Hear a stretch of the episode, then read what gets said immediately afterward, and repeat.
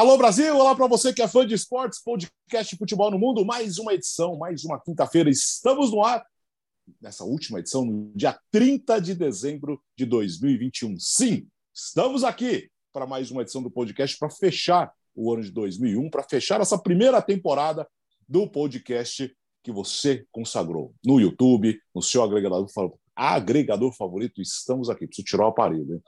Nathalie Gedra, é a nossa convidada especial mais uma vez no podcast da Folga Merecida de Leonardo Bertozzi, direto de Londres. Vamos falar muito de tanta coisa que aconteceu no futebol internacional nessa temporada. Nessa temporada não, nesse ano, né, Nathalie? Seja bem-vinda. Tudo bem, gente? Oi, Alex. Oi, meninos. Nossa, tô tão feliz de estar de volta. Fiquei muito feliz. Falei, ah, acho que eu não fiz nenhuma besteira na outra vez que eu participei, então me chamaram de volta. Mas vamos, eu vou, vou tentar exercitar minha memória para lembrar de muitos fatos marcantes que aconteceram nesse ano de, de 2021 no, no futebol europeu, né? Olha, para você que está vendo no YouTube, e para você que está ouvindo, vai ficar na curiosidade. Para você que está vendo, a Nathalie Gedra está com uma camisa do Union Berlim. Sensacional! Olha, é, é, o, é o seu time de coração. Aí na é. Europa, é, é, todo mundo me pergunta, ah, para quem você torce, não sei o quê, na Inglaterra. E eu falo, né, apesar do pessoal do correspondente não acreditar, que eu não tenho um time aqui na Inglaterra, né? Eles acham que é Manchester City, ficam insistindo nisso, né? Mas o time que eu gosto mesmo, acompanho, acompanho os resultados sempre, é o Union Berlim, porque eu acho a história do clube incrível, acho a relação com a torcida maravilhosa, e daí a história deles depois da, da, do acesso à Bundesliga incrível. Aí fiquei chateada que não deu na Conference League, mas né, no, momento que gravamos esse podcast, o União Berlim está na frente da RB Leipzig na, na Bundesliga. Então, pelo menos, né? Gustavo Hoffman com uma linda camisa do Leeds. Tudo bem, Alex? Um grande abraço para você, Nathalie, o Biratã, fã de esportes. É, Union Berlim do Urs Fischer, técnico suíço, que assumiu em 2018, levou o, o Union da segunda divisão para a primeira, vai fazendo um trabalho incrível. E, e, esse jogo que a Nathalie citou, o da eliminação do Union, foi no Estádio Olímpico de Berlim, que de todos os estádios que eu já visitei na minha vida, foi o mais marcante, de longe, de longe. É o mais impactante. Quando você chega no, no, no Estádio Olímpico de Berlim, você sente o peso da história. Me arrepia, só, só de lembrar. Sabe? Você sente. o... né? Não, é, é, é, é impressionante. Esse estádio ele tem uma, uma um espírito próprio, né? E um espírito que leva você é, para uma história pesada. Não é só uma história bela. É uma história pesada que remete a momentos muito tristes da humanidade no século passado. Mas é um estádio que também é, é, nos remete a momentos brilhantes da humanidade, de resistência, de força. Então, assim, é diferente. Não há estádio mais especial no mundo para mim do que o Olímpico de Berlim. E o Union mandou seu jogo lá contra o Slavia Praga, né? Uma partida cheia de história ainda, né? O Slavia Praga jogando contra o Union é, na capital alemã. A, a Conference é maravilhosa, né? Não há torneio melhor e maior do que a Conference League. E esse jogo é, é uma Ei, prova, é uma prova cabal de tudo isso. Oi, Bira. Bom, ah, então, é, entrando no, no, no, no ritmo, aí entrando no embalo, até porque, é, como a Nathalie convidada aqui já puxou o assunto, vamos nessa, né? É, eu fui ver já um jogo do União Berlim, lá no, no estádio, é sensacional, é espetacular. É, eu até tenho um vídeo que, que eu cheguei até a subir no YouTube, que é a entrada, é a entrada de, em campo mais espetacular que tem, porque começa a tocar o hino do clube, o hino do clube é um, é um punk, é uma, é, composto pela Lina Hagen, a, a cantora que é torcedora do Union Berlim, ela é, é de Berlim Oriental. Linda garota de Berlim. Não, esse, é o, esse é o Supla mesmo. É o mas, é, mas é homenagem a Nina Hagen, não é? É, Sim. mas é referência a ela. É referência a ela. E a torcida inteira fica lá cantando tudo, e aí os jogadores entram, é espetacular. E o, o ambiente lá é muito legal, o estádio é maravilhoso o estádio. O, o, estádio do União Berlim, acho que é o estádio. Falando sério, isso. Se eu fosse dirigente de um clube médio ou pequeno do Brasil, ou se eu fosse, sei lá, um arquiteto que fosse contratado, eu não sou nem arquiteto, mas se eu fosse, fosse contratado para fazer um estádio, eu chegava assim: ó, vamos lá para Berlim, eu vou te mostrar como tem que ser o seu estádio. É o estádio perfeito para time médio, time pequeno de qualquer lugar. É, é assim, é um estádio, é, ele é confortável, é, até um certo limite, mas ele é estádio. Ele é estádio que, por exemplo, boa parte dos assentos não são assentos, né? São, é, é para as pessoas verem o jogo em pé. Então tem aquela, aquela alma. Mas é, é, é um estádio que você fica com, com conforto, você consegue ver muito bem o jogo, você cria um alçapão, é um estádio pequeno, é um estádio bem justo ali, o espaço que ele ocupa também não é grande, então não é aquele estadião ali e tudo. É, é um estádio sensacional. Eu acho que todo clube brasileiro, médio ou pequeno, quando fosse fazer seu estádio, ou alguma prefeitura que quer fazer, gastar dinheiro público fazendo estádio para time de futebol lá, em vez de fazer aqueles estádios com pista de atletismo, que é um, um, um anel oval, sei lá o quê, que ninguém vai ver o jogo, vai ficar longe pra caramba, você vai ocupar um lote, assim, um terreno gigantesco na, na ali para fazer o estádio, Vai lá no União Berlim ver como é que se faz um estádio legal. E é um estádio maravilhoso. E, e Mas o União Berlim empatou aquele né? jogo. Quê? E feito pelos torcedores, né? E que feito pelos torcedores. Ajudaram na construção do estádio. Eles, eles, ajudaram na construção e o estádio, inclusive, ele é usado quando não tem jogo até, como quase como se fosse um parque público para os torcedores ali, é. né? Quando tem jogo de Copa do Mundo da Alemanha, fazem lá. Quando tem Natal, eles fazem eventos lá também. Quer dizer, é um estádio que ele também serve à comunidade. É, é sensacional o New Berlim, mas o que eu fui ver, eles empataram com o Ingolstadt. Na época, o Ingolstadt estava naquela campanha que eles sobem para a primeira divisão eu fui ver o jogo da segundona. O União Berlim ainda ficou na segundona mais uma temporada antes de subir. É, acho que é mais duas temporadas, aliás, antes de subir. Mas é um estádio espetacular. De um clube é com uma que... história espetacular. Sim, e o legal é que conseguiu permanecer na primeira divisão. Bom, Aliás, estamos na edição. E, edição... e aí, Oi, mandar, um abra... mandar um abraço para o Gerd Wenzel, que também é torcedor do União Berlim. Sim. É verdade. O chanceler! Fica na Berlim Oriental, né? O estádio. Então é, é, tem esse adendo a mais história. Eu, o Biratã, eu visitei o estádio trabalhando. Eu nunca fui em jogo nele. Eu cobri um treino da seleção brasileira lá. Quando o Brasil jogou em março de 2018 com a Alemanha no Estádio Olímpico, é, ele fez um treino no estádio do União Berlim. Foi quando eu tive a oportunidade de ir. É, é assino embaixo tudo que o Biratã disse, é espetacular. A Nathalie escolheu Gerd muito bem seu time. Nossa, Obrigada. escolheu muito bem. Gerd Wenzel, ô oh, chanceler, que saudade. Um grande abraço para você durante tantos e tantos anos no futebol no mundo, na televisão. Bom, estamos na edição de número 68, dia 30 de dezembro. Uh, vamos bater um papo aqui sobre o que cada um lembrou, cada um lembra, ou de ter visto, ou de, de ter participado de alguma maneira dos grandes momentos do futebol internacional de uh, 2021. Eu, o que ficou muito na minha cabeça desde o anúncio da saída do Messi é uh, o Messi no discurso saindo do Barcelona, o Messi campeão da Copa América, o Messi, o primeiro era o clássico sem o Lionel Messi, o primeiro a chegada dele em Paris, o primeiro jogo dele pelo Paris Saint-Germain. É difícil até hoje assistindo os jogos do PSG de aceitar não, não, sei se o termo certo seria aceitar, mas entender que ele não está mais no Barcelona. É, é ainda é muito difícil essa sensação. É, vocês já se acostumaram com o Messi sem a camisa do Barcelona, Nathalie? Não, não nunca me acostumarei. Torci contra, torci contra ele, torci mesmo. Acho que muita gente torceu contra, né?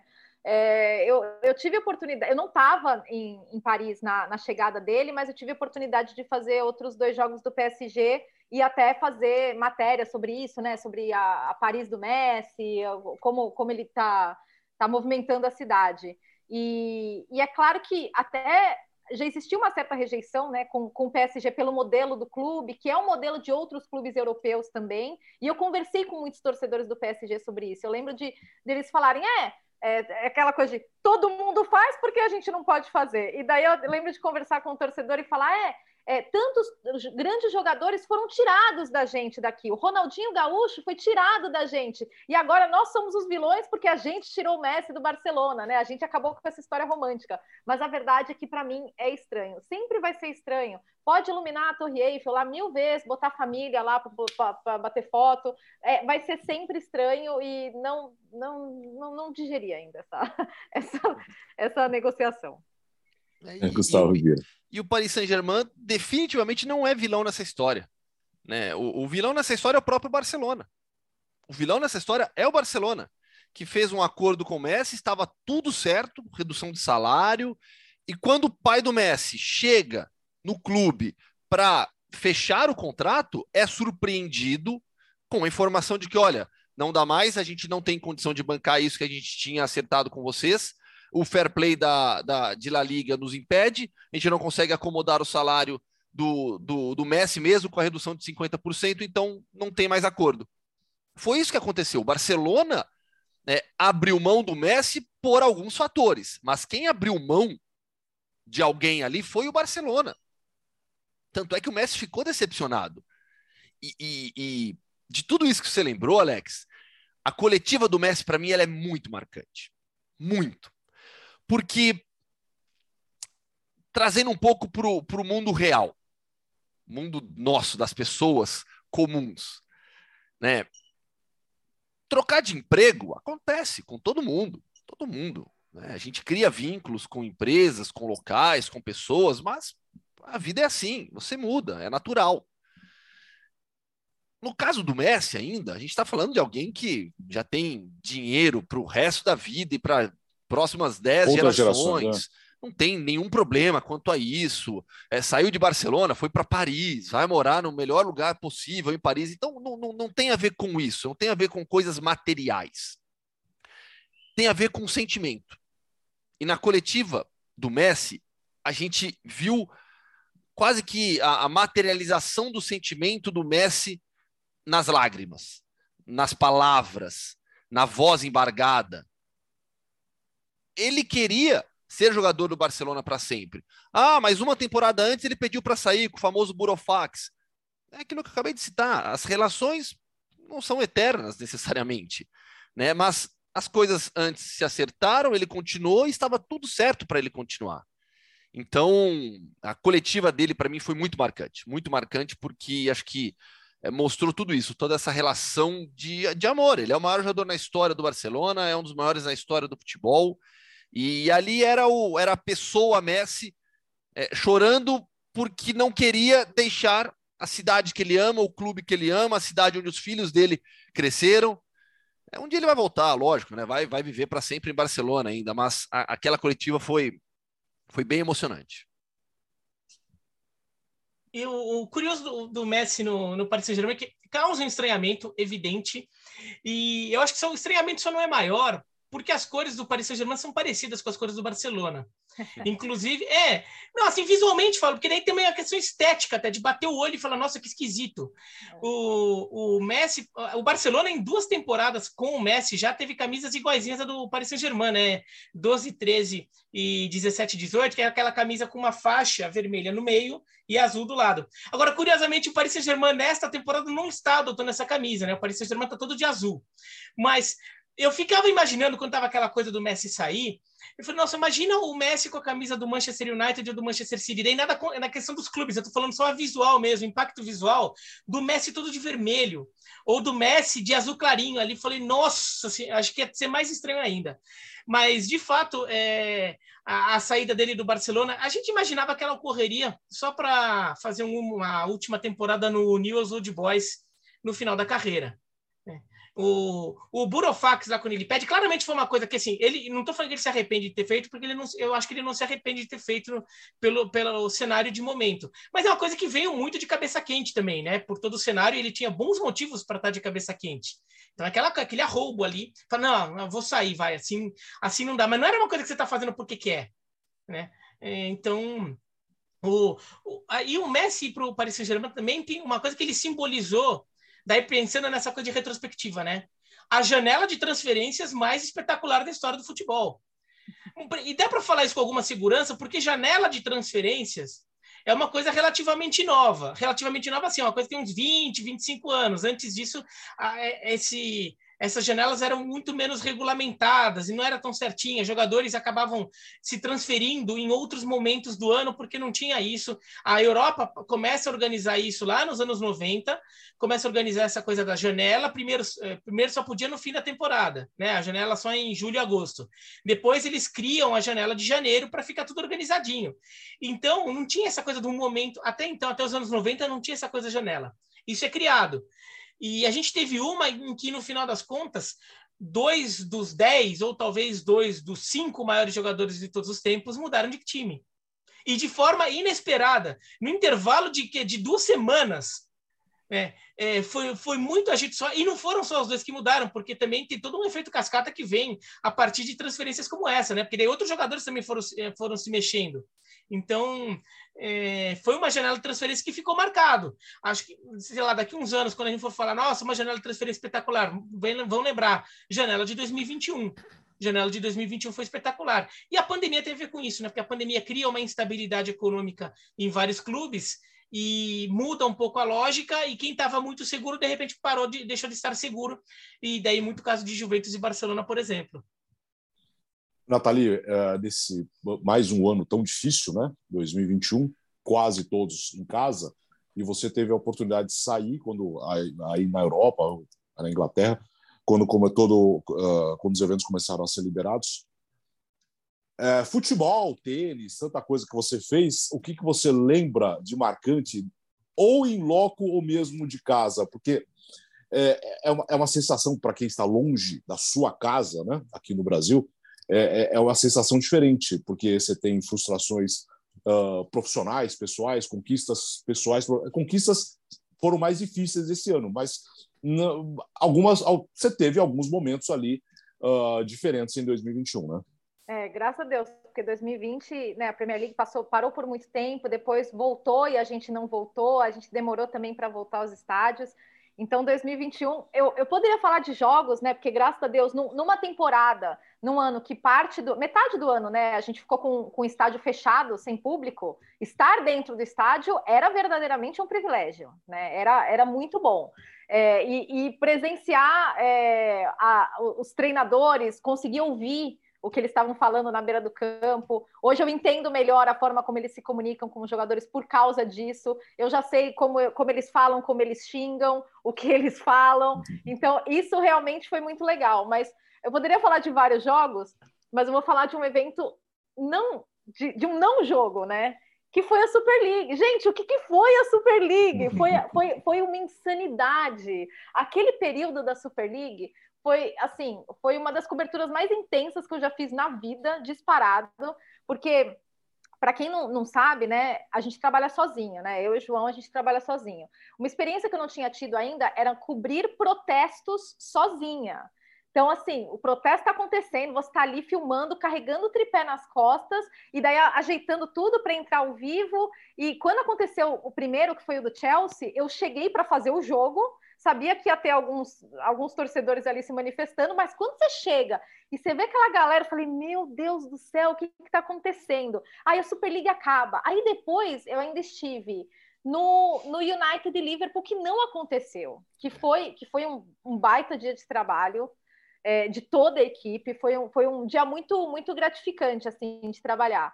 É, mas o Trafford é um estádio de 75 mil pessoas e as distâncias são muito grandes e aquele povo não parava de andar e você tinha que estar tá ali, né, com o tripé, com o equipamento, reportando e seguindo tudo que estava acontecendo e tentando entender. O jogo vai acontecer? Não vai acontecer? Ao mesmo tempo, é, tá tranquilo? Ou alguns torcedores vão vão vão estar tá mais alterados? Aí, torcedor invade estádio. Gente, foi uma loucura, foi uma, uma cobertura como nenhuma outra. Então, com certeza, a cobertura da Super League, porque foi um momento assim, da perspectiva como torcedora, né, como amante do futebol, foi muito legal ver tanta gente fazendo a diferença de verdade. Você vê, você presenciar isso, você vê o engajamento das pessoas ali. É, e, e, do ponto de vista jornalístico, foi algo completamente desafiador, acho que para todo mundo que estava envolvido nessa cobertura. Eu lembro que o Alex ficou tipo umas 500 horas no ar naquele dia e todo mundo entrou na cobertura e foi muito legal o dia de o dia que não aconteceu o United e Liverpool, né? Então a cobertura da Super League foi algo de verdade surreal. É, eu vou eu vou vou lembrar desse dia e é assim, estamos aqui no dia 30 de dezembro mesmo, então vamos lembrar desses grandes momentos. Esse esse dia era um domingo. Sim. Se não me engano, o jogo era meio-dia e meia aqui no Brasil. Isso. E nós tínhamos um abre o jogo uh, eu, ia, eu, eu ia fazer com o Odd. Não abre o jogo a partir do meio-dia, até meio-dia 15, meio-dia 20, já começar a transmissão. E são 11h30, todo mundo de casa ainda, né? Sentamos aqui, aí, aí começamos a ler a informação, era umas 11h15 por aí. Eu, eu falei, Jean, acho que não vai ter jogo. Aí a produção, ih, tá estranho, a Natália tá dizendo que o pau tá quebrando. falei, gente, É, não vai, imagina, Premier League. Vai ter jogo, dá um jeito, não sei o quê. Aí sentamos, falei, Jean, tá ficando estranho esse negócio. Aí a Nathalie entra e aquela correria, era cavalo e não sei o que. Eu falei, não vai ter jogo. Aí eu lembro que o jogo era meio dia e meia e até duas e meia. Logo depois ia ter um futebol no mundo comigo, com o Gustavo, porque o Gustavo estava no Barcelona às quatro horas da tarde. Nós íamos com futebol no mundo das duas e meia até três e cinquenta, por aí. Ou seja, era uma jornada longa. Falei, então vamos indo, vamos indo. Daqui a pouco começa o abre, a Nathalie entra com tripé, era nego passando atrás, e xingando, ameaçando derrubar, aí não sei o quê. E fomos. Aí veio a, a confirmação. Jogo, adi... por enquanto, adiado em 15 minutos, 20 minutos. É. Falei, gente, vamos lá. E um calor aqui em casa, um calor, a gente de blazer. E, ixi, eu falei, liga, Gustavo, aonde tá o Bira? Ai, tá no Futebol no Mundo. Liga pro André Kifuri chama o Paulo Andrade, não sei o quê. Falei, Chega junto indo. todo mundo, galera. Sobre o volume, porque não sabemos o que vai acontecer. E vai. E falei, vamos, vamos levando, vamos levando. Só que era meio-dia e meia, e quarenta, uma. Falei, gente, vai invadir, vai invadir o futebol. Não tem problema invadir o futebol no mundo. Mas só não pode invadir o Barcelona. Vamos indo. E vamos indo. Nós terminamos 3h55 essa cobertura. 3h55 da tarde, acho que era quando foi umas duas e meia aqui no Brasil, veio a confirmação que não ia ter o jogo. Aí nós começamos o futebol no mundo, só deu tempo de eu tirar o blazer, botar uma camisa de time e fomos embora. Aí o Bira apareceu também. É, eu, entrei no, no eu entrei no futebol no mundo. Eu cheguei, Nossa, eu fui chamado olha. de emergência lá no começo, no meio do começo da confusão. e eu mandando mensagem para todo mundo, ajudando a pessoa. Ô, você pode participar? Entra aí. O Paulo Andrade, aí, eu tô de. Eu, eu, não, tô, eu não ia fazer o abro jogo, então eu não tô de camisa de transmissão. Eu falei, bota uma camisa e entra. São os bastidores. Virou um corre, corre. E no final nós ficamos no ar meio-dia até três e cinco, quase quatro horas da tarde. Mas essa parte que nós estamos aqui de cá sentado é o de menos. Mas aquele dia, o que a Nathalie Geda trabalhou. Então, e daí. É uma assim, coisa ó... absolutamente surreal. Coisas que a gente só pode contar aqui no podcast. Só podemos contar aqui. Nós tínhamos aqui um, né, a câmera, um celular, um fone, conversando com a direção toda. E a Nathalie avisou que está acabando a bateria. Eu falei, nossa, segura aí, né? segura. né? Segura aí. Não, não, a gente vai falando aqui. Não, ela falou que ela só precisa de 10, 15 minutos, que ela vai no outro lado do, do Trafa, não sei o quê, carregar. Eu falei, gente, mas ela sai com câmera, com tripé, com tudo. Não, ela vai sair. E não sei o quê, daqui a pouco ela está pronta, pode entrar, mas ó, não se fala muito que ela só carregou um pouco. E ela estava no outro lado do software. No outro, eu falei, gente, ela é. saiu correndo com isso. Só que na hora você não percebe tanto, ah, vamos pro ar, vamos pro ar. Nathalie, não, ela está aqui. Ó, então, coisas, não, que, daí... coisas que só o futebol no mundo aqui também permite nesse dia você fez uma puta cobertura. Tá? Essa ah, é a verdade. Foi uma puta foi cobertura, foi um espetáculo não, esse dia. Foi um espetáculo de jornalismo da sua parte lá. Ah, o que é, sobre, sobre isso, daí, é, daí tem, tem o jogo do Chelsea também, né? Tem o jogo do Manchester United e o jogo, e o jogo do Chelsea. E no final das contas, for, aqueles foram os dois momentos em que a Superliga foi executada. Ela mataram a Superliga ali. É, não está fazendo falta, não, tá? É, mas é, foram os dois momentos em que a gente viu, né? A primeira estocada lá no jogo do Chelsea depois no Manchester United para botar o prego final no caixão da Superliga.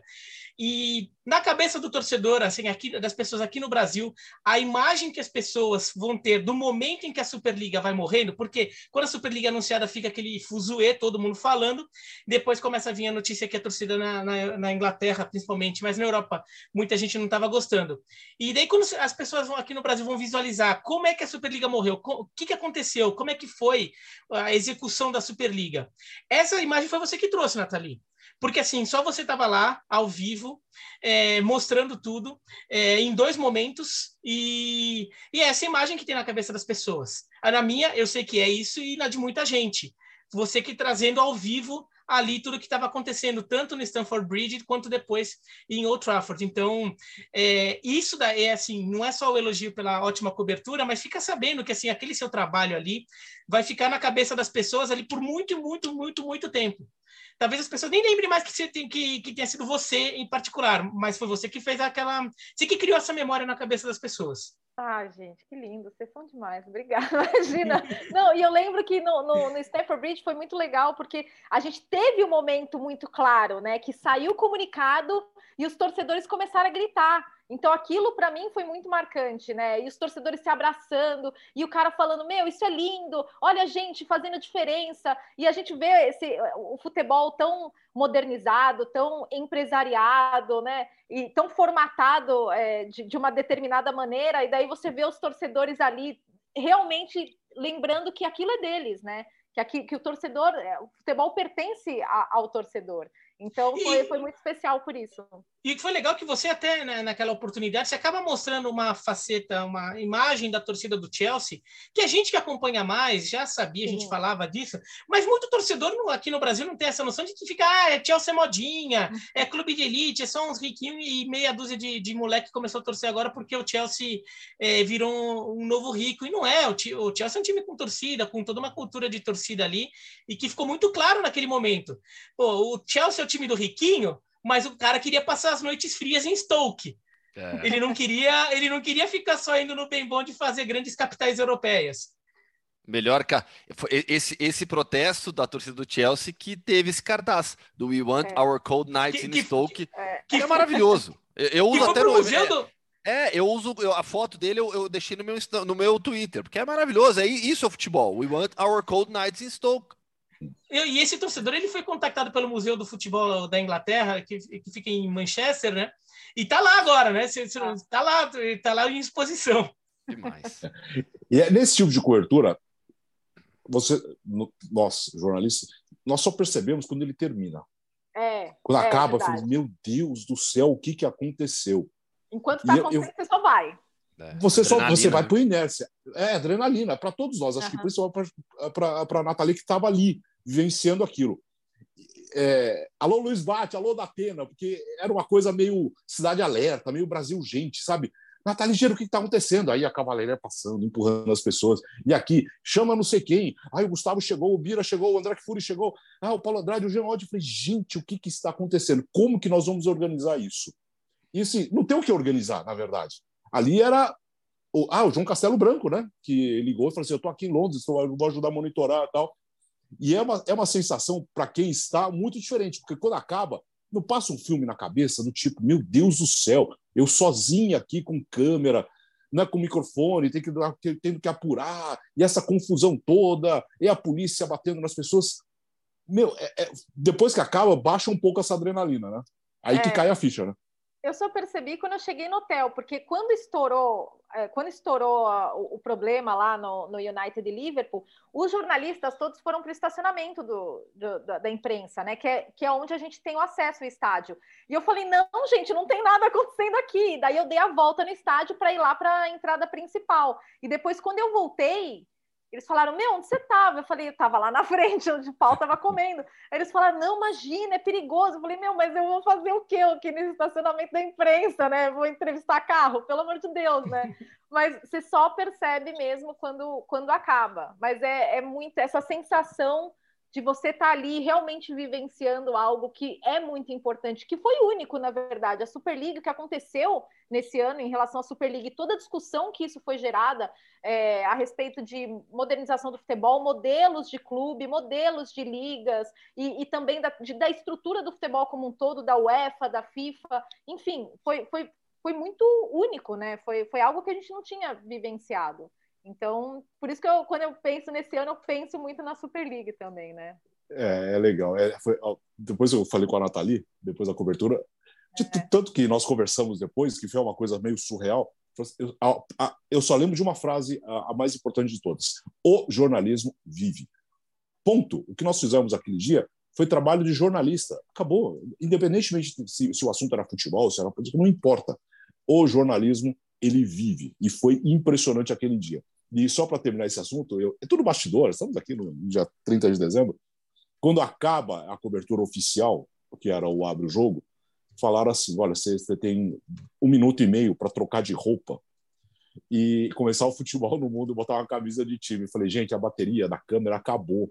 Eu preciso ir ao banheiro, eu preciso tomar água, eu não levantei daqui. eu estou três horas sentado aqui. Pode me dar um minuto a mais? Eu falei assim, não, um minuto sim. Então você tem dois minutos e meio para pegar uma bateria, carregar a câmera, tomar uma água, trocar de roupa e ir ao banheiro.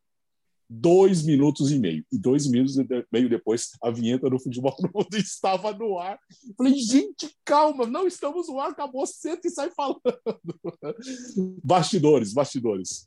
Impressionante. E você, Gustavo? Eu tive um pouco essa sensação que a Nathalie citou, né, de, de presenciar história, mas uma história mais tranquila, né? A da, da Nathalie foi agitada. A minha é bem referente a futebol eu tive a oportunidade é, nesse ano de cobrir a Copa América para a ESPN Argentina. Ah. Então eu fui é, o, o, o, setorista da seleção argentina para a ESPN Argentina. Né? Eu fiz, participei diariamente da programação da Argentina, de todos os programas, cobrindo os treinos, a rotina, o dia a dia da Argentina aqui no Brasil na Copa América. E tive o prazer de estar no estádio em todos os jogos da Argentina e sem público, né? Só na final que houve uma pequena liberação de público. Então, estar dentro do estádio, como a Nathalie lembrou, já era um privilégio. Né? Milhões de pessoas querendo estar ali assist para assistir é, os grandes jogadores. Eu estava lá é, assistindo todos os jogos. E foi uma Copa América, uma Copa América especial pelo que o Messi fez. O Messi vai ganhar o prêmio de melhor do mundo, ganhou a bola de ouro e vai ganhar, para mim, o The Best, por causa da Copa América pelo que ele fez nos gramados brasileiros. E eu até no meio da competição, eu fiquei tão é, é, é, abobado, abobado com o que o Messi fazia, que eu tentei traduzir um pouco aquilo em palavras, é, em textos, para mostrar assim, meu, era, era algo absurdo o nível de jogo que o Messi apresentou naquela Copa América. E é a sensação de você estar presenciando a história, de você ver o Messi ganhar um jogo com dois, três gols, dando assistências, é, é, vestindo a camisa da seleção argentina de uma forma como ele jamais tinha vestido, vivendo a seleção argentina como ele jamais tinha vivido. E eu acho que isso ficou ainda mais evidente no final da Copa América, na, na final, depois do apito que acaba o jogo, o choro dele no gramado, todo mundo correndo para abraçar o Messi. E esse jogo, especificamente, né, a semifinal e a final, eu trabalhei também para a ESPN Brasil, né, na transmissão do jogo aqui para o Brasil. E a final, especificamente, eu fiz no gramado, eu fui repórter de campo. Então eu pude assistir ali atrás do gol. Isso é algo que, nossa, não tem preço. Não tem preço. Você, sabe, estar ali no gramado, vendo Messi. É, o, o, o, tô citando a Argentina porque ela foi campeã, mas isso vale para os jogadores brasileiros também. Mas especificamente o Messi, ali na sua frente, do seu lado, é, dominando a bola, partindo para cima. Meu, isso, isso não tem preço, isso é daquelas coisas que, que a nossa profissão propicia. E é algo é, maravilhoso, algo que eu vou levar para o resto da minha vida. É a cobertura dessa Copa América, eu tive o prazer também de, de cobrir do, os mundiais de 14, 18, a Copa América de 19, o título do Brasil, mas essa Copa América ela foi muito especial. Foi muito especial pelo Messi e pela situação de pandemia. Então, quando eu saí de casa para começar a cobertura, é, bastidores também, né? Poxa, eu estava muito preocupado, muito preocupado. Né? A minha esposa, Viviane, mais ainda. Né? De, de sair de casa, foi minha primeira, primeira vez que eu saí efetivamente na pandemia.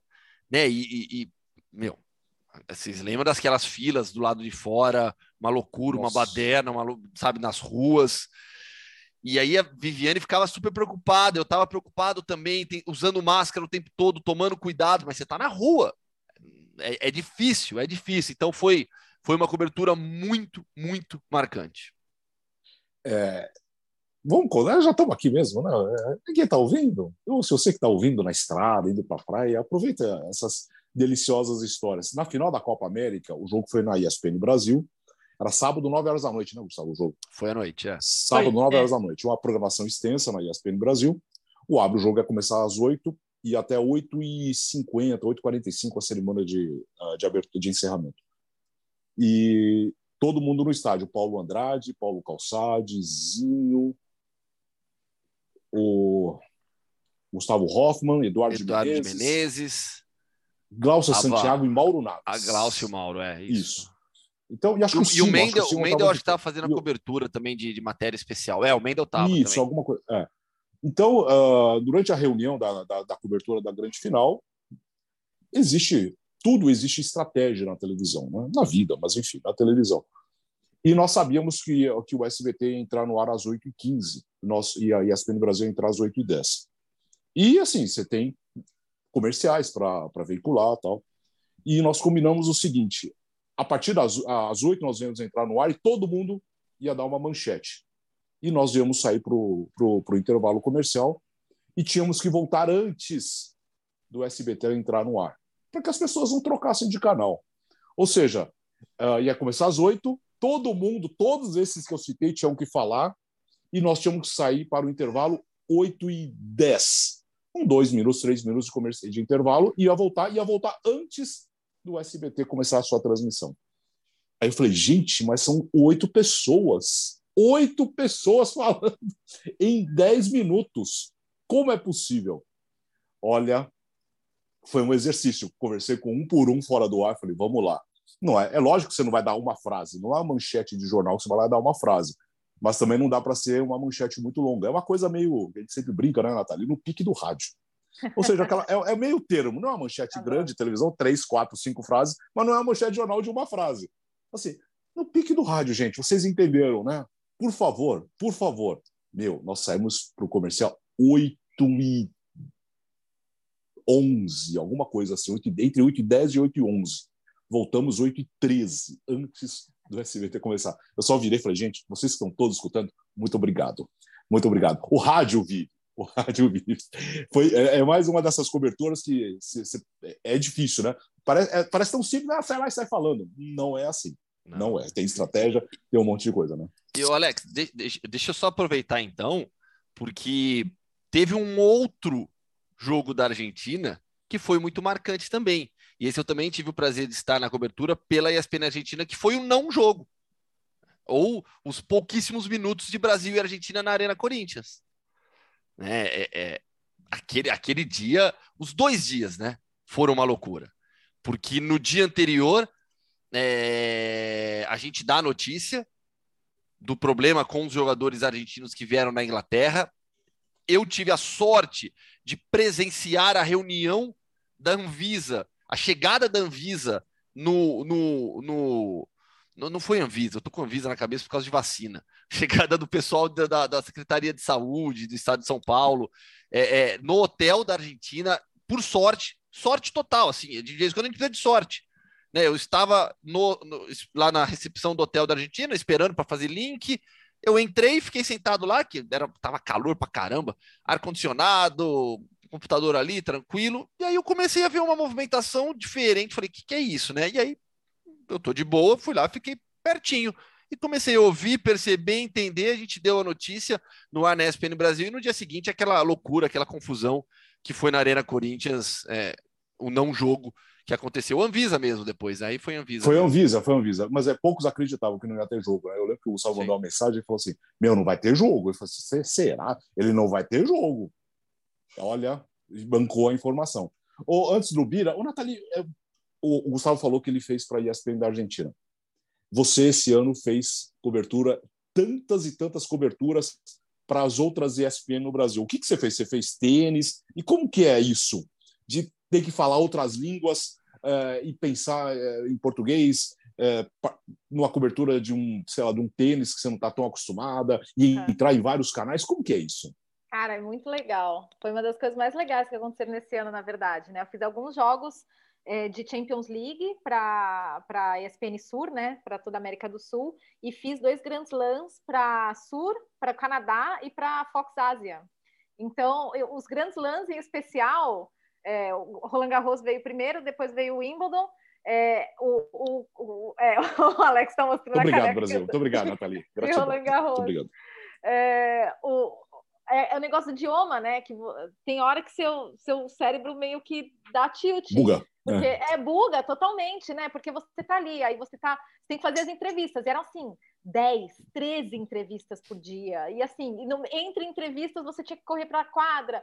E daí você é, muda do inglês para o espanhol, aí fala com seus cinegrafistas em francês. Aí chegava no final do dia que eu tinha que gravar um boletim do Pelas Quadras em português, era glória. falava, gente, não acredito que eu falar português por dois minutos, que coisa, uhum. que coisa deliciosa.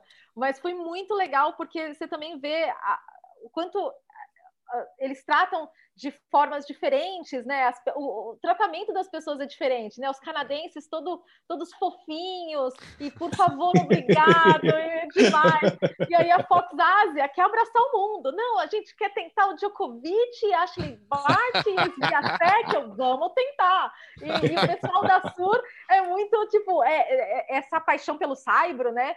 Muito, que é muito do argentino também. Uhum. Putz, assim foi muito, muito, muito intenso e foi muito legal. É, é, bem legal fazer essas coberturas internacionais, porque é legal você ver como os países enxergam o esporte, enxergam o futebol, enxergam a Champions League, enxergam grandes lãs, porque cada um trata de uma maneira e no fim das contas a gente sempre volta à questão da paixão, né? A paixão do torcedor. O que, que o torcedor se interessa? Qual o olhar do torcedor sobre isso? Sobre a Champions League? Sobre os grandes lãs?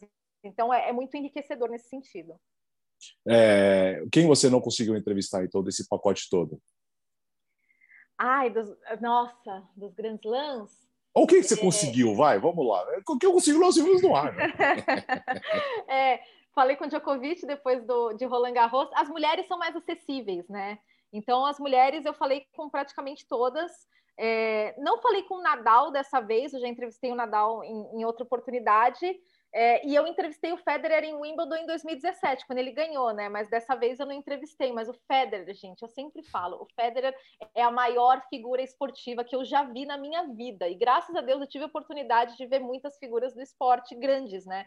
Mas o Federer, ele tem um, uma áurea que quando ele entra no, no ambiente, todo mundo. Eu nunca vi nada igual todo mundo para para olhar para o Federer e todo mundo fica meio encantado porque ele é essa pessoa tão educada, ele é tão gentil, ele fala 200 idiomas, ele tenta agradar todo mundo. Aí eu lembro que quando eu estava em Wimbledon, uma das, das funcionárias, né, que ajudavam a gente lá, ela, ela era super séria assim, mas aí eu lembro dela chegar assim do meu lado e falar: "Ai, ele é um sonho, né? Eu falei, nossa, você falando isso, eu falei, é verdade, ele é um sonho mesmo, realmente. Todo mundo fica encantado com ele. Então, ele, ele é algo à parte. Eu, eu senti um pouquinho disso a primeira vez que eu vi o Arsene Wenger. O Wenger tem muito dessa áurea, assim, sabe? Quando ele entra, é, ele, não sei se é essa coisa dele ser muito tranquilo, ser um cara muito inteligente, por tudo que ele representa também para o futebol inglês, ele tem muito dessa presença. Mas como Federer, ninguém, sério, ninguém. Então, então ele é daqueles caras assim que no ar é uma coisa e fora do ar é a mesma? Exato, ele é o máximo, gente, sério, ele é o máximo. Eu falo que ele é o maior esportista que eu já vi, tá? De, de, por, por, muitos motivos, pelo que ele representa pelo tênis, é, por tudo que ele faz pelo esporte dele, pela, pela representatividade dele em questões grandes e por tudo que ele trouxe, agregou em quadra, né? Em termos esportivos, em, é, do tênis, enfim. Mas o Federer, o Federer é um sonho, gente. Ele é um sonho. E quem não é? Ixi. Aquele que dá entrevista, uh, uh, fala. Na hora que liga, você está entrevistando, sorrindo, quando termina, vira as costas, olha e fala assim: oh, meu Deus. Tipo, o que, que eu estava fazendo aqui? Quem é essa pessoa? Ai, sabe quem? Ai, tá. É, tem um que, é, assim, você tem que ir muito preparado. Já tinham me falado isso, então me preparei muito quando eu entrevistei ele. Falei, vou trazer conteúdo para essas perguntas, para ele não me entortar, porque eu vi ele entortando uma fila de jornalistas. Que é o Zverev. O Zverev, olha, hum. gente, ele é, ele é difícil, ele tem fama de ser difícil. Ele é Sim. difícil, ele é muito difícil. O, o, os da nova geração, geralmente eles são legais. Os canadenses são os amores, que eu convivi muito com eles, né, por causa da TSN. É, mas, assim, o Tsitsipas, muito na dele ali, o, o, o Medvedev, gente boníssima, todo mundo adora ele. Mas Engraçado, né? Na quadra, uma cara meio carrancudo, né? Imagina, uma simpatia ele, super legal. Mas o Zverev é, é difícil, você tem que ir lá preparado ali. Não, eu te dobro em três. Né? Fala, Vira. Não, bom, não tem nada muito glamouroso para falar, não, hein? O pessoal aqui, ah, foi lá ver o Messi brilhando, foi ver a história acontecendo lá com, com, com a Anvisa, ali. Daí a outra foi lá para Roland Garros, entrevistou os maiores gênios ali do tênis e sei lá o quê, viu a Superliga desabar, é, viu a apresentação Obrigado, do Messi, sei lá o quê. Não tem nada. Por exemplo, a última vez que eu fui a um que eu, que eu, que eu vi um jogo de futebol no estádio foi Santo André 0, Oeste 1 pelo Campeonato Paulista de 2020. Acabou o programa, muito obrigado, até a próxima. É, uma semana antes, uma semana antes do, do de fecharem os portões no, no, no, jogo de futebol aqui no Brasil. Desde então, eu só fui para estádio de futebol é, para visitar, conhecer é, então, assim, não teve nada muito glamuroso, assim, para contar.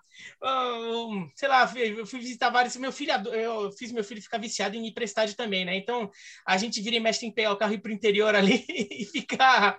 A gente fica parando na cidade, fica passando na frente do estádio, ver se tem um portão aberto. A última vez que eu entrei no As duas últimas vezes que eu entrei no estádio, é, um foi no Morenão de Campo Grande, que eu tava Nossa. indo, que eu fui para Campo Grande em julho tirei uma semana de férias, fui para o Pantanal de carro, porque para manter mais atenção, fui de carro para o Mato Grosso do Sul. E daí a gente foi ver o Morenão, daí tava tirando umas fotos externas ali, tinha um portão aberto, né? O portão tá aberto. Chego pro meu filho, eu falei, ô Gui, o portão tá aberto, vamos entrar. A gente entrou ali, entrou, entramos no estádio, fomos lá na arquibancada, tudo, ninguém viu, e depois a gente saiu. E depois no estádio do Independente de Limeira que tava, a gente foi lá, e tava tendo um jogo de futebol amador ali no, no estádio, então tava com o portão aberto, a gente entrou, viu um pouquinho do jogo saiu. Então não tem nada muito glamuroso. O que tem curioso é que um, um marco, é, é, futebol um pouco internacional, porque o torneio internacional, né? Que a gente teve duas finais de Libertadores neste ano. Né, e que o Palmeiras ganha as duas. E no final das contas eu não consegui ver direito nenhum dos jogos ao vivo, eu vi depois em VT, né? Num deles eu estava comentando o jogo do Aston Villa, no, no mesmíssimo horário de Palmeiras e Santos, me colocaram para comentar Aston Villa e Southampton na Premier League. Então eu não vi nada do jogo. Eu não vi nada do jogo. O que é engraçado é que eu, assim, eu só fiquei acompanhando, tava 0 a 0 o jogo. Quem era o narrador? E... Do jogo? Fernando é. Nardini. Ah, puxa! E Fernando ele, ele narrou e, sem, sem uma, uma TVzinha assim do lado, assim, com o Palmeiras Eu, eu não sei, Pode porque entregar. a gente estava de, a gente tava de casa. Ah, então eu não sei como é que foi. É, eu não sei, sei como é que foi, mas ó, ele foi profissional. E depois, como o gol do, o gol do título Palmeiras sai aos 50 e pouco do segundo tempo, o, jogo, o, o, gol sai exatamente no momento em que terminou o jogo. Terminou a transmissão. A, daí o. Não me lembro quem estava na produção, mas quem estava na produção chegou e, é, e falou assim: Gol do Palmeiras. E daí começa a soltar um monte de rojão assim, eu falo, ah, gol do Palmeiras. E eu tava até estranho, porque não tinha movimentação nenhuma, nem, é, rojão, essas coisas, você não via gente gritando nem nada, tava silencioso. Claro, por causa de tensão, né? Daí quando saiu o gol do Palmeiras, explode. E na segunda final, a minha ideia, é, o meu filho foi disputar o Campeonato Paulista de Xadrez, em Rio Claro. E era sábado e domingo. Então, a... só que era domingo de manhã, então a gente sairia lá de Rio Claro na hora do almoço, dava para chegar em São Paulo, ainda há tempo de ver o jogo. Mas atrasou, como sempre atrasa, atrasou. E, e, e meu filho acabou sendo premiado, então a gente teve que ficar para premiação, lógico, né? A gente também não. não assim, se não, se não vai receber premiação, é agora, né? É, mas a gente foi, foi premiado, a gente ficou esperando né, é, a, a premiação. Então, a gente sai de lá é, já à tarde. Então, putz, estava na estrada ali no meio do caminho, estava tendo jogo, e a gente chegou assim. Ah, é, a gente estava passando por Limeira. Eu gostava, a gente está falando do, do, mundo, o mundo, o enclave do mundo Hoffman em São Paulo, né, no Brasil, que é aquela região de ah. Campinas, Limeira, Piracicaba, que também faz parte do mundo Hoffman, né? O, o Gustavo conhece bem aquelas estradas. E daí a gente foi para Limeira, passei no Limeirão rapidinho, passei no estádio do Independente rapidinho, mas ele falou assim, mano, tem que parar em algum lugar para ver o jogo, né? Daí a gente, bom, a gente estava em Limeira, tinha que comer uma coxinha, né? Porque, para quem não sabe, há uma história de que Lime... a coxinha foi inventada em Limeira. Limeira é o lugar onde a coxinha foi inventada. Então, eu falei, vou ter que comer uma coxinha em Limeira, vai. Daí a gente procurei rápido ali, onde tinha a melhor coxinha de Limeira, era num bar ali. A gente foi no bar e ficou vendo o jogo de lá. E né? você então... pediu, pediu uma coxinha do quê? De queijo. Olha lá. Ah, ou, ou, seja, é, você comeu bolinha de queijo. De queijo. Em forma de bolinha de queijo formato. pontuda. É. Bolinha de queijo é, pontuda. Você não comeu uma coxinha? É que só tinha, bolinha, só tinha coxinha de queijo e de frango. Eu não gosto de frango, então vamos fazer o quê? Tem coxinha em Londres? Lamentável. Olha, tem, tem num lugar brasileiro. É, se você procurar, você acha. Graças a Deus, né? Porque coxinha, gente. Patrimônio é. brasileiro. Sabe, Cara, o, o, o, o, Biratã falou da primeira final. Ah, eu, eu, eu não lembrava o Biratã. Foi nesse ano, Palmeiras e Santos? Foi, né? Foi, foi. foi eu tava lá, né? Eu estava trabalhando pela ESPN na cobertura do jogo. Eu não lembrava que tinha sido esse ano, meu. Que loucura, né? Quanta coisa aconteceu. É. É, é, é, é muito louco, né? É se olhar para trás assim e entender o que aconteceu esse ano. Parece que tudo passou tanto tempo já que é, é difícil imaginar que tudo isso aconteceu num ano tão estranho uh, de pandemia. Ô, Nathalie, e como que é essa convivência com jornalistas brasileiros aí em Londres? São, são, são, são, não são muitos, mas tem muita gente aí. Como que é? é existe uma turma ali? Vocês se encontram? Como que é essa relação com os companheiros de, de outras empresas? Ah, existe. É... Ah, a partir do momento que você está longe da tua família, você vai construindo laços muito intensos, né? Então, o pessoal que a gente encontra sempre, né? Pô, a gente fica, a gente acaba super unidos, né? O Fred, que mora em Manchester, é um dos meus melhores amigos da vida, assim, de verdade. Aqui, ele é maravilhoso, todos... né? Ele é Grande abraço. O Fred, é o Fred, o Fred, o Fred, eu convivi, eu, eu, eu entendo o que a Nathalie tá falando, porque ela convive com ele, pô, é. eu convivi pouquíssimo e, e, sou apaixonado pelo Fred também, de tão gente boa que ele é. É ele, é, ele é demais, ele é incrível. E o pessoal aqui de Londres também, bom, os correspondentes eu não vou nem falar, né? Porque são maravilhosos. São da casa. São, são maravilhosos. Mas até é, quem não trabalha com esporte, jornalistas de, de, outros, de outras editorias, de outras TVs, a gente acaba é, passando muito tempo juntos e, e, e, a gente fica muito próximo mesmo. E na cobertura da Premier League, os, os jornalistas internacionais, como são sempre os mesmos, e a, meio que o ano da pandemia acabou unindo mais a gente. A gente formou uma, uma turma também muito, muito unida e é, e é legal, porque daí a gente é do mundo inteiro.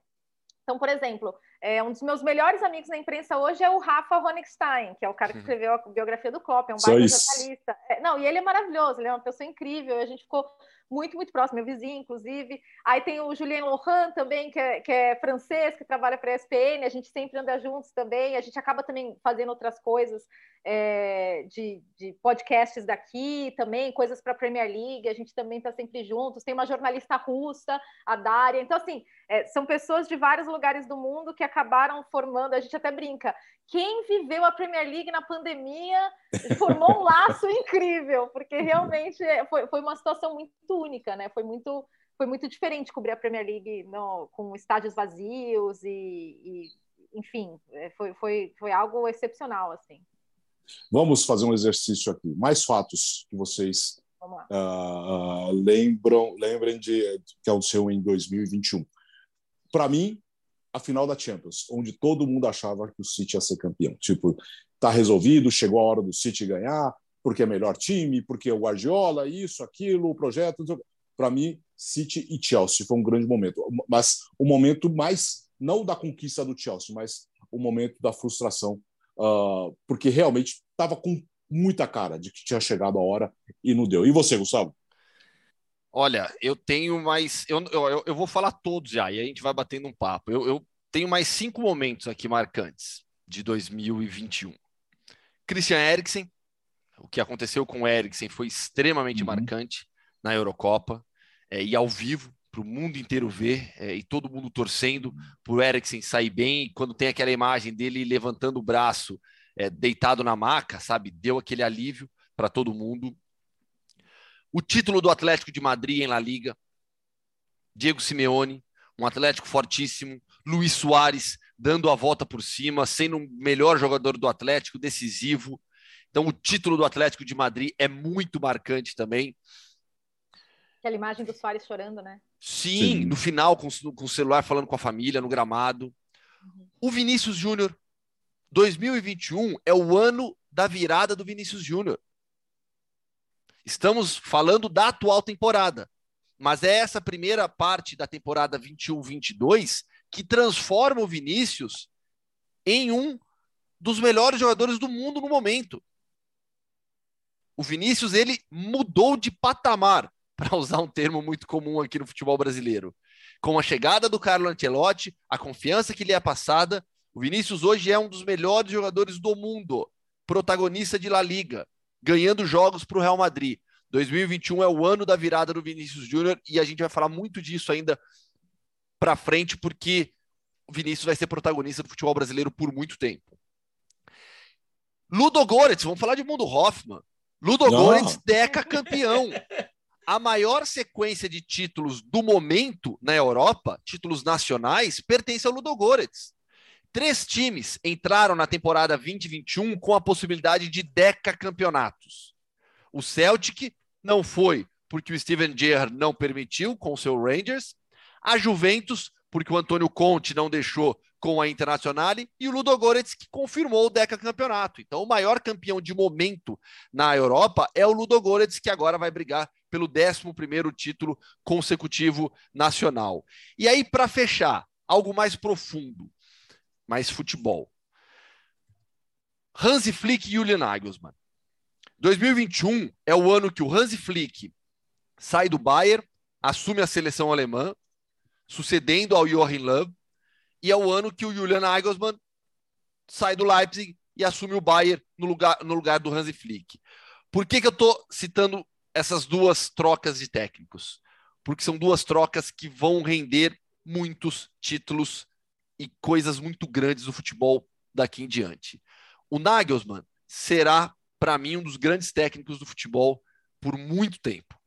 E, e com a atual realidade do Bayern, ele tem tudo para se é que é possível, e é possível, ampliar ainda mais o domínio do Bayern, não só no futebol alemão, além das fronteiras da Alemanha. O Bayern hoje, para mim, é o principal favorito ao título da Champions League. E o que a gente vê hoje é uma perspectiva de crescimento ainda maior desse Bayern por muito tempo e com um técnico que é um garoto, que tem muito tempo para ficar no clube e, e, e, e se tornar um dos grandes na história do Bayern também. E o Hansi Flick na Alemanha. A, a Alemanha tem agora 11 meses para seguir a sua evolução, que já acontece com o Hansi Flick, depois de um período com o Joachim Löw marcado pelo título da Copa e um final muito ruim. Mas eu vejo a Alemanha com maior potencial de crescimento até 2022. A gente está falando de um universo de seleções hoje de muito equilíbrio.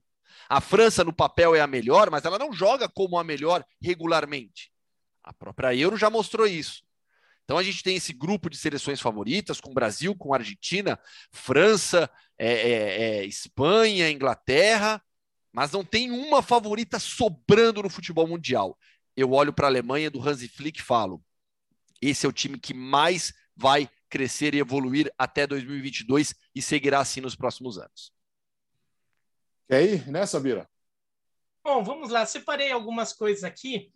Ah, o Eriksen, o Gustavo me roubou, então vou mencionar aqui só para dizer que eu tinha separado, mas já foi, né? É, algumas coisas vou colocar, vai, vou colocar umas coisas num pacote aqui, vai. Eu pensei muito em coisas que a gente daqui 5, 10 anos vamos, vamos nos lembrar de, de 2021, né? Fatos marcantes do ano, fatos que vão ficar na memória tem muitas coisas ainda como consequências da, da pandemia. Então, e daí eu estou falando das consequências não da, da, da doença, estou falando mais para o meio do futebol neste caso. Então, Superliga, é, já se falava antes disso, mas ela acabou ganhando força e quase vingou por causa de, das consequências da, da pandemia na, na economia de alguns clubes, no caixa de, de, de, dos principais clubes. A crise do Barcelona, o momento do Barcelona. O Barcelona vai demorar um pouco para se reerguer. Ele vai se reerguer, ele vai voltar a ser um gigante, mas vai ficar um tempinho ali. E daí, quando a gente ficar olhando o que, que foi aquele período do Barcelona, por que o Barcelona caiu tanto, vamos ter que falar de 2021. Juventus, mesma coisa a Juventus na, na, Itália também. A janela de transferências, que eu já mencionei mais cedo, talvez tenha sido a mais espetacular da história, também é consequência de uma instabilidade econômica criada pela pandemia. Outras coisas. É... Os brasileiros nas competições da, nas competições continentais, eu acho que isso é, vai ser uma tendência. É, a gente viu uma semifinal é, de Libertadores e de Sul-Americana só com brasileiros né? Flamengo e Palmeiras, Red Bull Bragantino e Atlético Paranaense. E olha, vai ser nessa, viu? A, é, a, gente vai continuar vendo times estrangeiros chegando, mas vai ser pouco, porque está criando uma espanholização, vai, no futebol da América do Sul em relação ao Brasil em relação ao resto. E olha que River Plate e Boca Juniors também já estão começando a ficar para trás nisso. Mas então, essa espanholização não está funcionando com o Barcelona, né? É, exatamente, né? vamos ver, vamos ver. Mas, então a gente, isso é uma tendência no futebol da, do continente, né? O futebol de clubes da América do Sul, que eu acho que que é, a gente já vem é, vê isso vindo já há um tempo, mas 2021 pode ser um marco ali por ter uma, uma final 100% brasileira. É, ali a gente também tem o a, Itália voltando a ser grande, né? No final das contas, o ano acaba meio embaixo para a Itália porque ela cai na repescagem, mas foi muito legal ver a Itália voltar a ser protagonista um país com tanta cultura de futebol, um país tão importante para a história do futebol, um país com tanta paixão pelo futebol, né? É, a Itália voltar a ser protagonista e jogando um futebol muito legal de ver. E a Itália leva a Eurocopa com muitos méritos, ganhando da Inglaterra na Inglaterra, a decisão nos pênaltis, mas ganhou. E depois a Itália acaba tropeçando aí no, nos seus erros e vai para essa repescagem ali, tem que enfrentar Portugal, vai ser, vai ser uma roubada ali para a Itália. Mas é, a gente viu a Itália voltar a aparecer, isso foi muito legal e agitou bastante o meio de ano. E uma outra coisa, a, a união entre o EFA e Comebol, que acho que politicamente pode agitar bastante o futebol, não que eles vão ficar super unidos, mas a Comebol normalmente ele é mais alinhada à FIFA do que à UEFA. E dessa vez a Comebol parece mais alinhada à UEFA. E daí a UEFA com a Comebol juntos começa a criar um certo segundo poder no futebol mundial, é, querendo encarar a FIFA em várias questões. Isso pode também mudar o cenário, a gente vai ver daqui para frente, mas vale ficar de olho uma coisa que ficou muito forte em 2021 e vamos ver lá para frente. Por exemplo, a FIFA não conseguiu vingar a ideia de uma Copa do Mundo a cada dois anos, e a Come, se a Comebol ficasse do lado da FIFA, a FIFA teria muito mais força para conseguir isso. E no final das contas, a Comebol não ficou do lado da FIFA. A Comebol ficou do lado da UEFA. É... Mais duas coisinhas aqui. É... O Messi ganhou a bola de ouro. Eu não sei se ele ainda vai ganhar o, o FIFA The Best. A gente vai ver. O Gustavo, por exemplo, aposta que vai. Não sei, não sei mesmo. Não seria meu voto, hein? O Lewandowski é. teria o meu voto nos dois. Mas Talvez, talvez, talvez porque assim nunca pode, pode se duvidar de Messi e Cristiano Ronaldo, mas talvez seja o último ano em que essa dupla ganha o prêmio de melhor do mundo, porque assim você já vê que cada vez mais eles eh, cada vez eles vão perdendo força nessas votações por motivo óbvio, ele já, já em algum momento eles não iam conseguir mais eh, manter daque, daque, naquele nível que eles tinham, com aquele nível de dominância. A gente vê cada vez mais outros jogadores aparecendo, então talvez a gente esteja vivendo no futebol, vai já que a Nathalie e o Alex falaram tanto de tênis, um momento parecido com tênis, em que a gente ainda vê Djokovic e Nadal, o Federer já nem tanto, mas Djokovic e Nadal ganhando títulos, mas a gente vê cada, vai, cada vez mais uma nova geração ganhando, é, eventualmente conseguindo é, títulos é, vencendo esses caras. Eu acho que no futebol é a mesma coisa. A gente vai começar a ver mais Lewandowski, que já deveria ter ganhado no passado. Né? né? A gente vai vendo cada vez mais outros jogadores entrando nesse papo de eventualmente serem o melhor do mundo. Talvez 2021 talvez seja o último em que um deles ganhe o prêmio. Pode ser que eles consigam ainda, tudo, eles são craques, uns gênios ali, mas talvez a gente lá na frente olhe e veja, nossa, aquele foi o, o último momento ali em que um deles, em que um dos dois foi, é, foi visto como o melhor do mundo. E por fim, para pegar uma coisa bem pontual, assim, de um momento rápido, assim, ponto, eu tivesse que escolher assim um momento diferente, é, o gol do Alisson na, no, Puts, no Liverpool, aquele gol do Arsenal. Tem um momento assim que não tem uma, um impacto histórico. Eu falei muita coisa de impacto histórico aqui, mas para pegar um momento pontual bonito, diferente, o, o gol do Alisson, numa temporada que não era boa dele, ele até acaba perdendo um, uma titularidade absoluta na seleção para uma situação de briga aberta entre os três goleiros pela titularidade da seleção brasileira. É, o Alisson acaba falhando bastante, sobretudo no começo da temporada europeia, ainda em 2020, e no final das contas ele faz aquele gol que ajuda demais o Liverpool a conquistar aquela quarta vaga na Champions League num ano que estava tão difícil, um gol que ele dedica ao pai dele, porque ele tinha perdido o pai, e isso acaba também tendo, sendo um fator grande da, da, da temporada mais fraca que ele teve em 2020 2021. Fechando, Natália, aliás, narração de Paulo Andrade. Espetacular narração Linda. de Paulo Andrade. O próprio Alisson, o próprio Alisson se emocionou e elogiou bastante. É, não, foi maravilhoso. Bem lembrado, Bira. Eu vou falar de momentos bem, bem mais pontuais, na verdade, não tão impactantes. É, uma, falando do título do City, eu lembro do jogo contra o Liverpool, em Anfield, que eles ganharam é, com portões fechados, né, sem torcida, mas estava um frio nesse dia, mas um frio. Foi um... Olha, o jogo foi maravilhoso, você não sabia se você queria que acabasse ou não, porque assim, o jogo foi incrível, mas você estava congelando. Até depois entrevistei o Guardiola, ele só olhou para mim e falou: Nossa, você está com frio, hein? Eu estava assim, eu era um boneco de neve, completamente encolhida ali, mas o jogo foi incrível e foi muito marcante para a campanha do City, como é todo o City Liverpool, né? É, último jogo da temporada, eu fiz Liverpool e Crystal Palace, era o jogo final do Roy Hodgson. E eu lembro que ele deu entrevista para todo mundo bonitinho, e tava chovendo, gente, mas chovendo, e as entrevistas eram na beira do campo, e ele ali de terninho, debaixo de chuva, falando, dando entrevista para todo mundo, foi assim, sensacional. É, volta do Cristiano Ronaldo em Old Trafford, eu não estava na reestreia dele, mas eu lembro a primeira vez que eu entrei em Old Trafford, eu já tinha visto o Cristiano Ronaldo em premiação, eu fiz um Barça e Madrid, mas ele dentro de Old Trafford com a camisa vermelha do Manchester United é um é uma imagem que é muito impactante assim. É, você é, olha e fala caramba isso realmente está acontecendo. Então isso realmente me marcou. E os torcedores cantando Viva Ronaldo. E, e uma última que é totalmente calhau, mas falando dessa coisa de você ter estádio vazio e conseguir ouvir os treinadores, o Bielsa, né? Ele é uma atração à parte. E daí eu estava no City Leeds e eu lembro que ele estava irritadíssimo na beira do campo. No começo do segundo tempo, ele falou com um dos assistentes dele para ele passar alguma instrução para o jogador. E daí é, o cara não deu a instrução e o City quase marcou. E daí o Bielsa virou, xingando em espanhol, eu pedi para você fazer uma coisa e você não E daí o cara saiu correndo para falar com o jogador. Eu falei, nossa, essa é, esse é o resumo do, do estádio com portões fechados, né? Você tá dando esporro no cara da comissão técnica que sai para falar com o jogador. Então, é, é, acho que são esses os momentos que eu destacaria, além dos que vocês já destacaram também. Gente do céu, uma hora um pouco, estouramos um pouquinho, mas grandes momentos. Você que está nos acompanhando, está ouvindo, está nos vendo, grandes momentos. Nós lembramos, você pode deixar aqui nos seus comentários outros momentos que você uh, lembra, enfim. Mas aqui nós passamos uma hora batendo papos, contando de alguns momentos importantes de 2021, de bastidores, do jornalismo, nosso trabalho.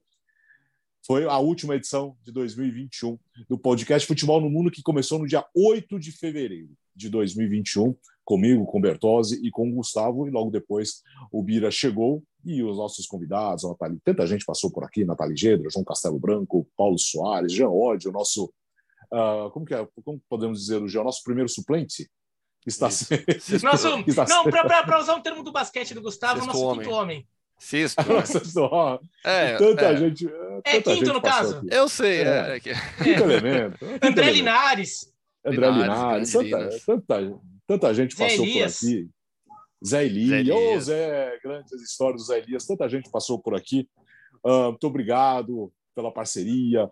E só chegamos até essa edição de número 68, até o final do ano, graças à sua generosidade de acompanhar, de nos ver, dando o prazer da sua audiência. E o futebol no mundo, ele existe há tanto tempo, há 26 anos, graças a você. Hoje, no mundo digital, procurando um novo caminho, um novo rumo. Natália Gedra, nós fechamos então essa temporada do podcast Futebol no Mundo com a sua participação. Muito obrigado. E volte mais vezes e viva o Correspondentes Premier, também um dos podcasts mais ouvidos do Brasil.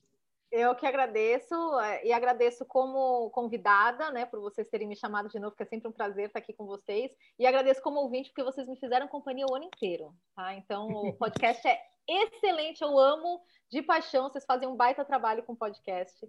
Então, agradeço em nome de todos os ouvintes do, do podcast Futebol no Mundo. Volte sempre. Gustavo. Eu quero agradecer também todos os jogadores brasileiros com os quais eu conversei em 2021. Eu estou aqui para dar voz a, a esses jogadores brasileiros perdidos pelo mundo nos mais variados países. Em 2022 voltaremos com muitas histórias e muitos jogadores, muitos brasileiros pelo mundo contando a sua história. Mira. O Gustavo, quando fica falando com jogadores que atuam no mundo Hoffman, na verdade, já está querendo se tá tudo ok, né? Com, com, com... no, no, reino dele. É... Não, é bom. Já que, já que a Nathalie mencionou também, então, falar sobre o, o Correspondentes Premier, que também é meu, meu parceiro de idas ao mercado, meu parceiro de, de metrô, né? meu parceiro de trânsito também, né? Podcast é ótimo para ouvir nessas horas. É, então, ouço praticamente toda semana. E agradecer a, todo mundo que ficou com a gente nesse ano que foi um ano difícil para todo mundo, é, tanto quanto foi o ano passado. Então, muita gente procurou a gente como, às vezes, até um escape de situações procurou no futebol, procurou no entretenimento um escape da, da, da do, do, mundo lá fora, que, que tá difícil para todo mundo, né? Então, é, para alguns até mais do que para outros. Então, queria agradecer por quem confiou na gente é, esse papel ali de ajudar um pouco a, a lidar com esse momento. É, vamos ver se as coisas melhoram. Então, é, não, assim, melhora, piora, melhora um pouquinho, mas vai melhorando. No, no geral, vai melhorando tudo. E obrigado por todo mundo que ficou com a gente. E, bom, 2022 tem mais. Ano de Copa. Dois esse ano de Copa do Mundo, em novembro. Dois registros finais. Um abraço para o Leonardo Bertozzi, nosso parceiro aqui, uh, que está curtindo as merecidas férias e o descanso no final de ano, sempre com a gente. E um abraço também para o Rafael Oliveira, porque começamos todos juntos no Corujão, antes do podcast Futebol no Mundo. Uh, eu, Gustavo, Bertozzi e Rafael Oliveira, nós começamos com o Corujão lá para trás, dois anos atrás, onde tudo começou. Então, essa parceria também tem, o, o sucesso dessa parceria também tem o dedo, a participação do grande Rafa, o papai da Luísa. Muito obrigado, gente. Obrigado pela audiência, pela paciência nesse ano todo. Nós temos um encontro já em 2022. Assim, semana que vem, na edição de número 69, já no começo do ano de 2022. Muito obrigado. Muito obrigado pela audiência mesmo. Muito obrigado pela parceria e a gente se encontra. Valeu.